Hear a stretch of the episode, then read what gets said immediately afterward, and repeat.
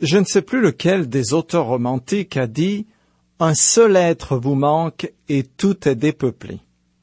De toute façon, c'est bien vrai, et la plupart d'entre nous devront faire face à cette dure réalité à plusieurs reprises alors que nous traversons cette vie. Ce fut aussi l'expérience du roi David. Il n'a que faire de la victoire éclatante que son armée a remportée sur les troupes rebelles qui l'avaient attaqué. Il est au désespoir parce que son fils Absalom, à la tête des insurgés, a été sommairement exécuté par Joab, le général qui commandait les forces loyales au roi. Je continue à lire dans le chapitre 19 du second livre de Samuel. Joab alla trouver David dans la maison et lui dit, Tes soldats viennent de te sauver la vie, ainsi que celle de tes fils et de tes filles, de tes femmes et de tes épouses de second rang. Et aujourd'hui, toi, tu les couvres de honte, tu aimes ceux qui te haïssent et tu hais ceux qui t'aiment, et tu montres aujourd'hui que les chefs de ton armée et les hommes qui te servent ne comptent pour rien à tes yeux. Oui, je vois bien à présent que si Absalom était vivant, et si nous étions tous morts, tu trouverais cela bien. Maintenant, ressaisis-toi, sors et adresse à tes soldats des paroles de félicitations et d'encouragement, car je te jure par l'Éternel que si tu ne le fais pas, pas un seul homme ne restera cette nuit avec toi, et ce sera pour toi le pire des malheurs qui te soit arrivé depuis ta jeunesse. Alors le roi se leva et alla s'installer à la porte. On fit annoncer à toute l'armée que le roi siégeait à la porte, et tous vinrent se présenter devant lui. Versets 6 à 9.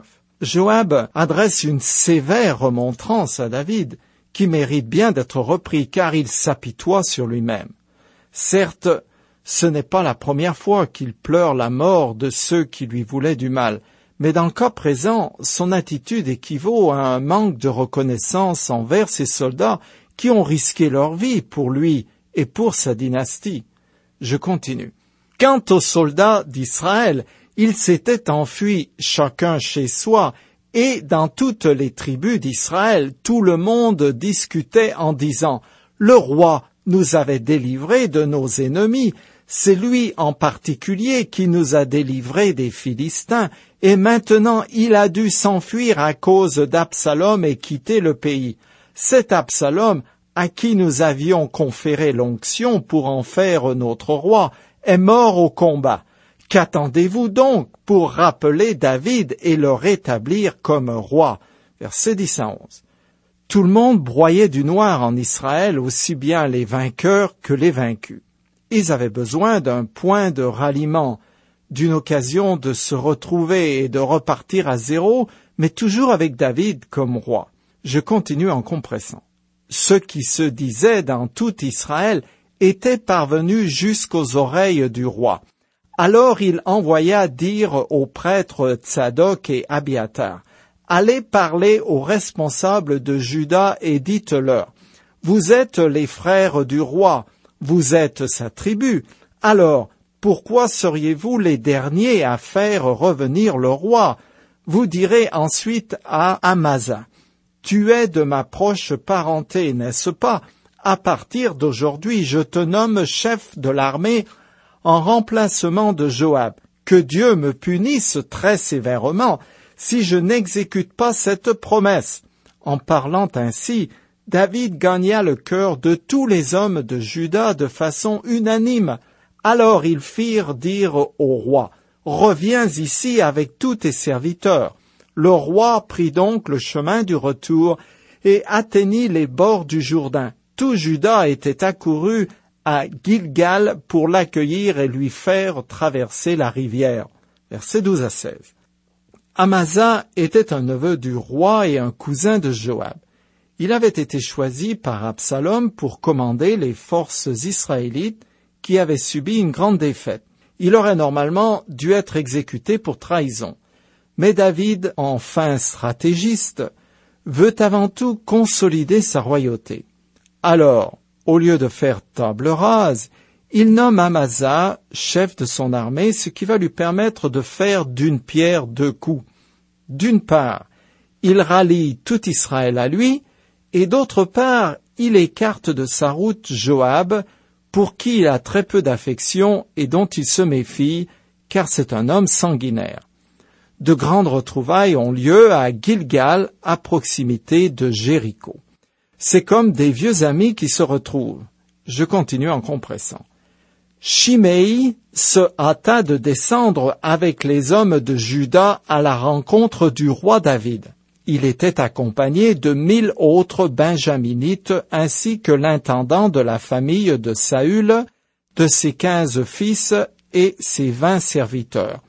Ils se précipitèrent vers le Jourdain au devant du roi pendant qu'un radeau allait traverser la rivière pour faire passer la famille royale de l'autre côté et exécuter ce que le roi jugerait bon.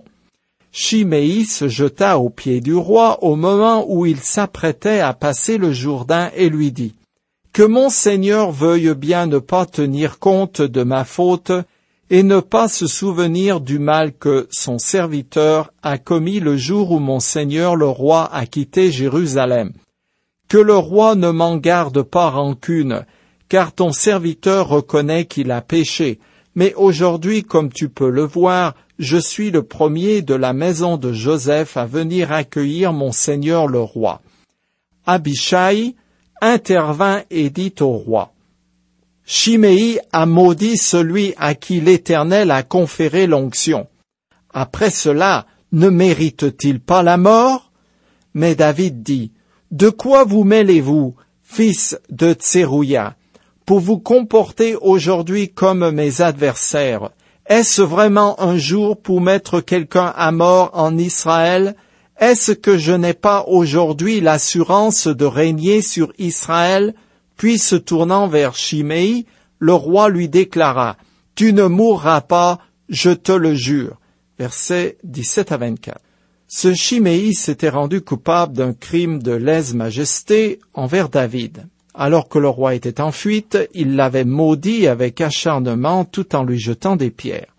Selon la loi de Moïse, maudire Dieu ou celui qui avait été sacré roi revenait au même et était passible de la peine capitale.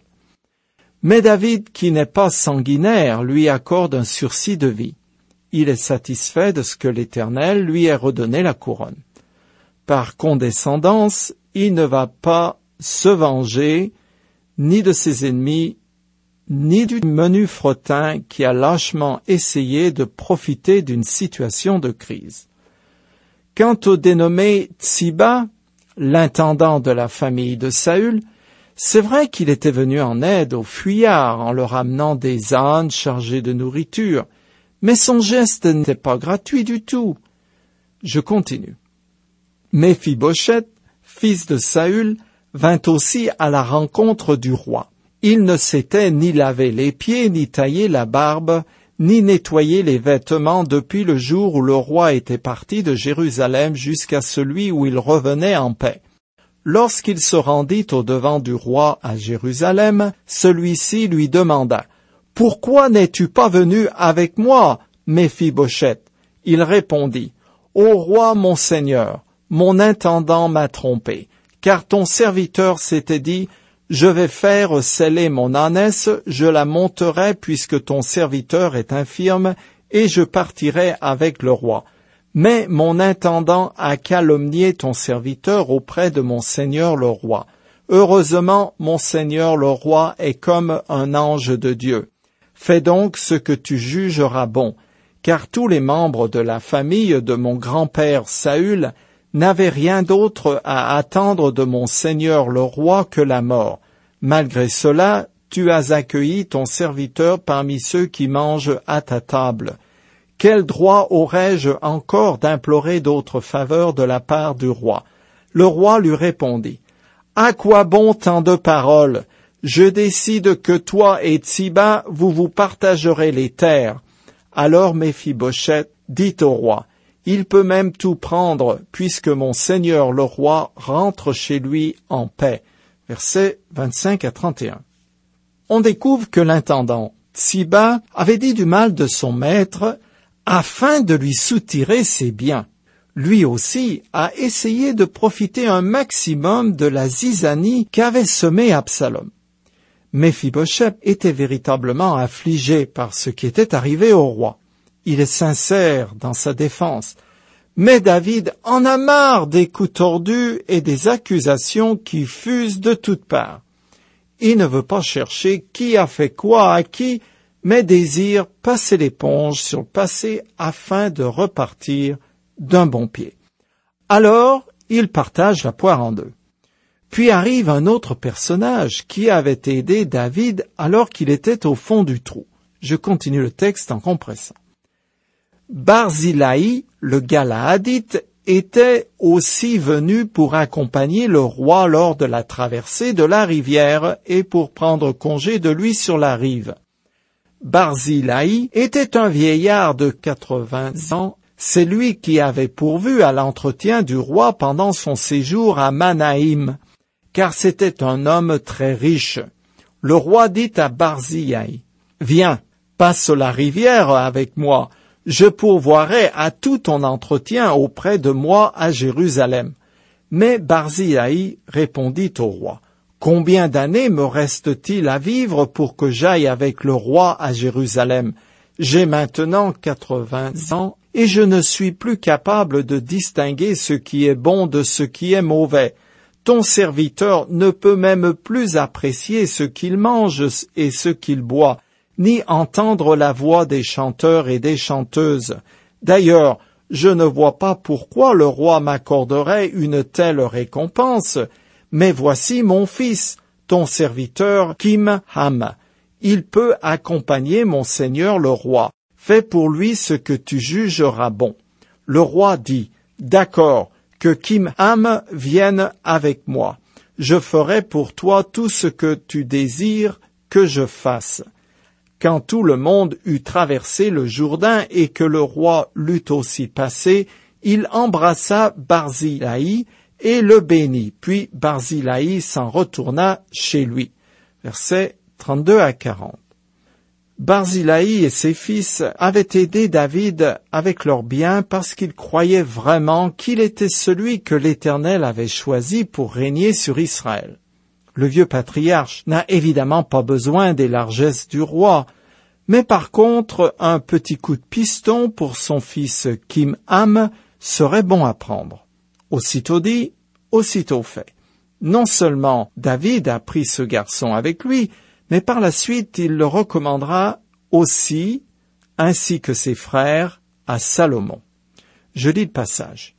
N'oublie pas de traiter avec bonté les fils de Barzillai le Galaadite. Compte-les parmi ceux qui mangent à la table royale, car ils m'ont secouru avec bonté lorsque je fuyais devant ton frère Absalom.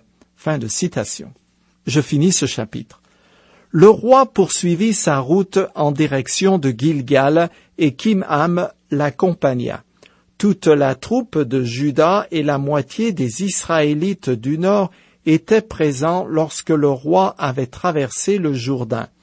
Alors les gens du nord vinrent trouver le roi et lui demandèrent Pourquoi nos compatriotes les hommes de Juda se sont-ils emparés furtivement de toi pour te faire traverser le Jourdain, toi, ta famille et tous tes gens?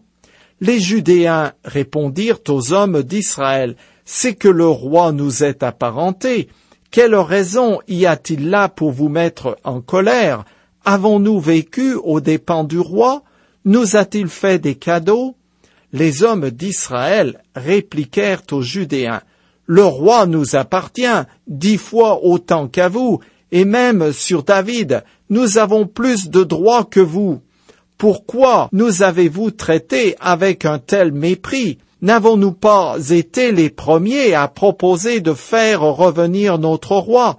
Mais les hommes de Juda furent encore plus durs dans leur réplique que les hommes d'Israël. Versets 41 et 44. Les événements qui prennent déjà une sale tournure mettent bien en évidence l'esprit désinvolte et inconstant du peuple. Après avoir suivi David pendant des années, les Israélites ont soudainement retourné leur veste et soutenu la révolte d'Absalom. C'est une des caractéristiques éminemment humaines que de changer aussi facilement qu'une girouette, que de chercher avant tout son petit intérêt personnel. La nation d'Israël apparaît maintenant divisée plus que jamais. Les deux clans se disputent comme des gosses sur un tas de sable, ou plutôt comme des chiffonniers. Aussi bien les hommes de Juda que les tribus du Nord clament haut et fort qu'ils furent les premiers à accueillir le retour du roi à bras ouverts. Cet épisode est de très mauvais augure, car cette altercation se poursuit jusqu'au début du chapitre suivant que je lis. Il se trouvait là un vaurien nommé Sheba, fils de Bikri de la tribu de Benjamin. Il sonna du corps et proclama Nous n'avons rien à faire avec David, rien de commun avec le fils d'Isaïe. Rentrons chacun chez soi, hommes d'Israël. Et tous les hommes d'Israël du nord se détachèrent de David pour se rallier à Sheba, fils de Bikri. Seuls les hommes de Juda restèrent attachés à leur roi et l'escortèrent depuis le Jourdain jusqu'à Jérusalem. Verset 1 à 2. Les Benjaminites de la tribu de Saül qui s'est vue dépossédée de la royauté, fut toujours la première à se révolter contre David. L'auteur continue à montrer combien ces deux factions qui forment la nation d'Israël ont la dent dure et aussi combien leur division est profonde. Cet antagonisme réapparaîtra de manière douloureuse et définitive à la mort du roi Salomon, fils héritier de David. Je continue le texte du chapitre 20 et finis cette section des malheurs de David. Dès son arrivée au palais, David fit chercher les dix épouses de second rang qu'il avait laissées pour garder le palais et les installa dans une maison bien gardée. Il leur donna tout ce qui leur était nécessaire, mais il n'eut plus de relation avec elles. Dès lors, elles furent séquestrées jusqu'au jour de leur mort menant la vie des veuves. Verset 3. C'est ainsi que se termine cette dernière tribulation du règne de David, conformément aux prédictions du prophète Nathan. Après Amnon qui a violé sa demi-sœur Tamar, Absalom est celui par qui le malheur est venu avec force sur la famille royale et l'instrument du châtiment divin. Il avait commencé sa carrière de renégat en faisant justice lui-même, assassinant son demi-frère Amnon pour venger sa sœur. Bien sûr, David a beaucoup de tort dans toute cette affaire. Déjà, il a été totalement incapable de discipliner son fils Amnon. Ensuite, il n'a pas pu pardonner complètement à Absalom ce qui provoqua éventuellement sa rébellion contre l'autorité de son père et engendra cette révolution qui aurait pu réussir. S'il avait reçu son fils comme le père légendaire a accueilli l'enfant prodigue dans la parabole qu'a raconté Jésus, tout cela ne serait pas arrivé. Heureusement pour David, l'Éternel a agi en sa faveur. Bien que sous le coup de la sentence divine, le roi reste au bénéfice de la promesse que Dieu lui a faite.